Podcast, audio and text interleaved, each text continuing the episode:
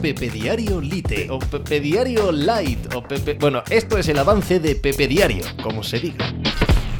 Hola, ¿qué tal? Hoy estamos a miércoles 31 de enero del año 2024 y después de tantísimo debate y tantísimo Xavi en el centro de atención, en el medio del foco, oigan que hoy hay liga, que el Barcelona recibe a los Asuna en Montjuic y que el Atlético de Madrid hace lo propio en el Metropolitano eh, con el Rayo Vallecano en una recuperación de los partidos aplazados por culpa de la disputa de la Supercopa. Y son partidos muy importantes, son partidos de mucha trascendencia. Ambos conjuntos están empatados, pero lo que es más importante, ambos conjuntos están siendo apretados por el Athletic Club de Bilbao. Y huelga subrayar la relevancia absolutamente alucinante que sería para cualquiera de los dos no estar en la Champions League el año que viene y que es una, bueno, creo que eh, un desarrollo poco natural de los acontecimientos, es decir, no me parece que estén todavía en riesgo ninguno de los dos de ver cómo se les eh, disputa esa cuarta plaza, pero, pero lo que hemos visto en los últimos dos meses, tanto de ellos